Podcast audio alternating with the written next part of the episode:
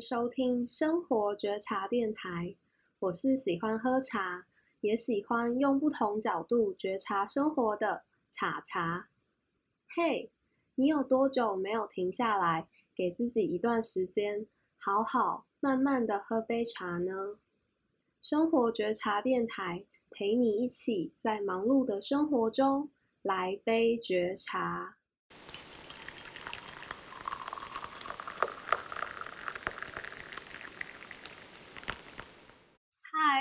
不知道大家有没有在用 Netflix？身为一个常常在追剧的人，我好像从一订阅 Netflix 之后就再也回不去了。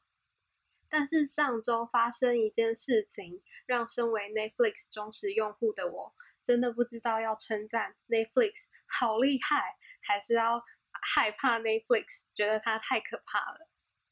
就是呢。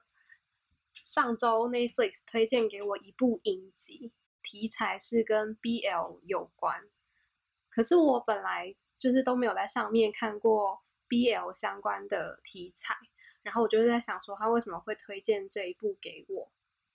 我觉得他很厉害的地方是，他怎么会推荐这部给我？然后也很可怕的是，他怎么会知道我一点开第一集来看之后，不知不觉就三集过去了。这一部影集是什么呢？呃，这部影集是一部泰剧，然后泰文叫做《Pulau Lau Yang Ku Kan》，然后英文叫做《Together》。台湾的翻译是翻作“只因我们天生一对”，但我觉得中国的翻译翻的比较好。中国是翻“假偶天成”，就是因为是 gay。所以是是 BL 剧嘛，是 gay，所以他翻假偶天成。我觉得他这个翻译真的翻的蛮妙的。听完剧名好像还是没有什么感觉。那其实这一部剧前阵子很红，就是呃在推特上有一场中泰大战。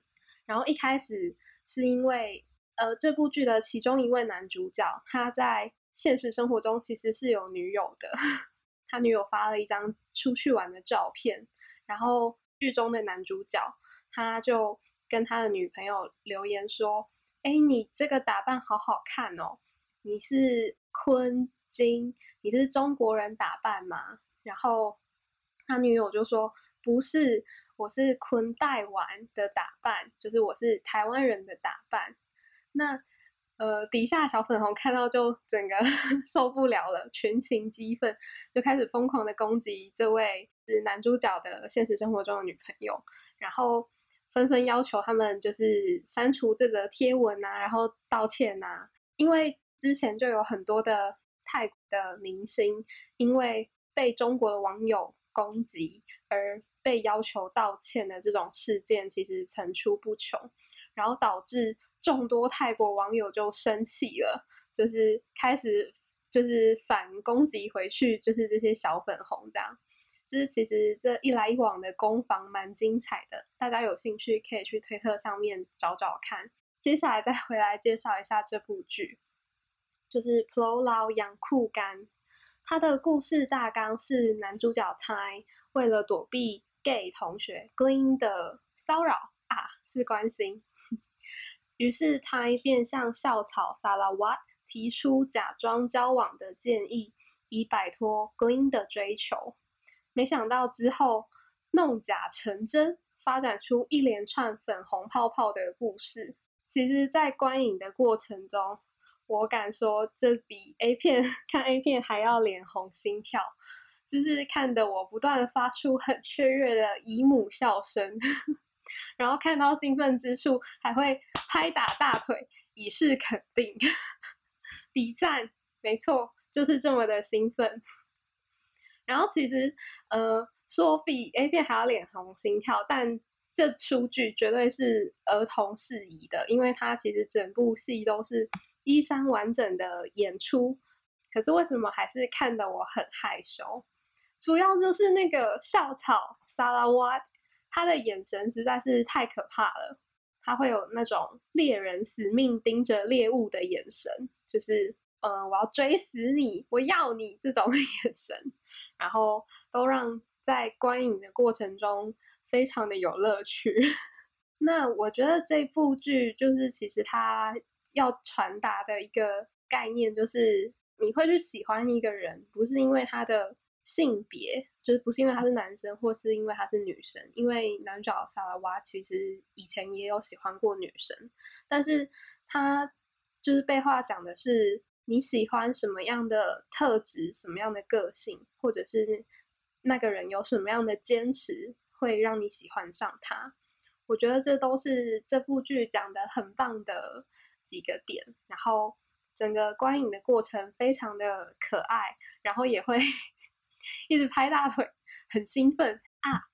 忘了说这部剧，呃，好像没有一个直男诶，就是这部剧的每一对情侣都是都是 gay，然后看看完下来，看得我觉得好歪。总之推荐给大家。其实后来想想。Netflix 好像比我还要了解我自己耶，因为我本来好像就很容易受到同志的吸引，同志们的身上就是天生就散发出一股独特的性别气质，而且他们大部分都是可爱的男孩子啊，哦，让人很难不爱他们呢。我就想到，呃，我以前年少轻狂的时候，好像也做过呃一些比较疯狂的事情。例如在高中的时候，我有参加过台大药学营。其实我现在对于什么药学知识什么，其实早就忘光光了。然后参加这个营队最大的两个收获，分别是那时候的营歌是熊宝贝乐团的《环岛旅行》，然后我现在还是会常常点开来听，就有回到二零零九夏天的感觉。哇，也太久了吧，十年前哎，十年多前。然后。另外一个收获就是台大药学营的总招是个帅哥。其实那时候药学营的总招就先打电话给我，然后他就说：“哎，你们是同学一起报名的吗？嗯，如果我们确定会去的话，他就要录录取我们参加台大药学营。”接电话的时候听总招的声音，我就心里就一惊，想说：“哇，这一定是帅哥。”然后果不其然，到了营队现场，嗯，看了总招的真面目。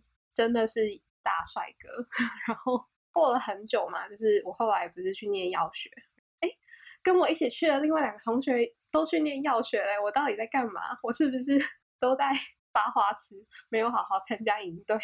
前阵子总招还在路上被黑男给配对，然后配对的结果是最心动的男男配，就是还有两集哦，就是还有一集是后续发展。就是大家也可以去看黑男的频道，真的是看得非常的开心。然后除了高中的时候做的事情之外，在呃工作之后，有一次我有参加呃我们英文课的内部训练，就是那个是自由报名参加的，然后整堂都会用英文的方式进行。那个时候跟我同组的一个同事，就他是其他部门的。然后他他的英文名字很奇怪，就是神奇宝贝的名字。然后那时候的分享就是，嗯、我记得那位皮卡丘同事，他就说他想要去偏乡当小学老师。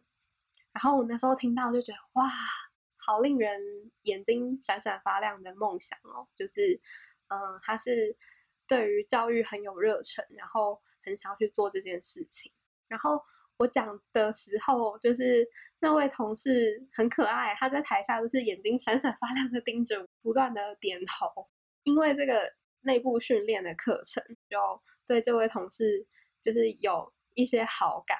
后来我就是很无聊的去肉松他的脸书，可是我大概过了一个月，我才才敢。按下送出，就是之前就一直犹豫不决的说啊，这样会不会太冒昧，会不会太唐突这样子？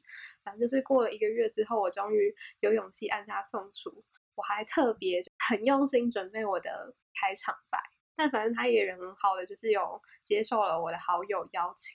我到这边还一直觉得自己很有机会，我只要再厚脸皮再多问几次，应该应该可以约到他出来吧。可是有天呢，我就是心血来潮，就是去肉搜他，对，真的很变态。然后我就发现，呜呜呜不得了的事情，大家肉搜不知道通常都是怎么样进行的，可能脸书找一找，然后 IG 下几个关键字，嗯，对，我我的手法大概是这个样子。然后我那天就不知道为什么突然有个灵感，不然我来搜搜看 YouTube 好了。于是我就 YouTube 去搜寻他的名字，然后他也是非常的。就是很直接的就把中文名字写在他，就是他的账号名称就是他的中文名字，然后我还点进去看影片，嗯，应该真的是他，然后就看了几个影片，觉得嗯，真的很可爱，很有才，然后后来后来我就点到那个呃频道的主页去看，然后频道主页会有什么？会有呃你的影片嘛，然后另外还有什么？就是你订阅的频道，然后我就看到不得了的事情。就是他订阅的频道，就是大部分都是同志的频道。贝多芬的命运交响曲就响起，就是这位可爱同事应该是 gay。那经过了皮卡丘事件的结论，就是呃，YouTube 的订阅频道其实是公开的，就是嗯、呃，如果大家找到你。的 YouTube 账号的话，其实都看到你的订阅频道是有哪一些，然后所以你在按下订阅之前呢，可以再想一下，这个真的是 SIM 吗？然后另外是看过的影片或者是你的呃影片清单，其实是可以设定隐私的。那这个你就如果有不可告人的观影记录的话，就记得去设个隐私吧。然后或者是呢，你干脆就改个没有人认得出来的账号名称，回到 Netflix。就是 Netflix 的演算法真的很厉害。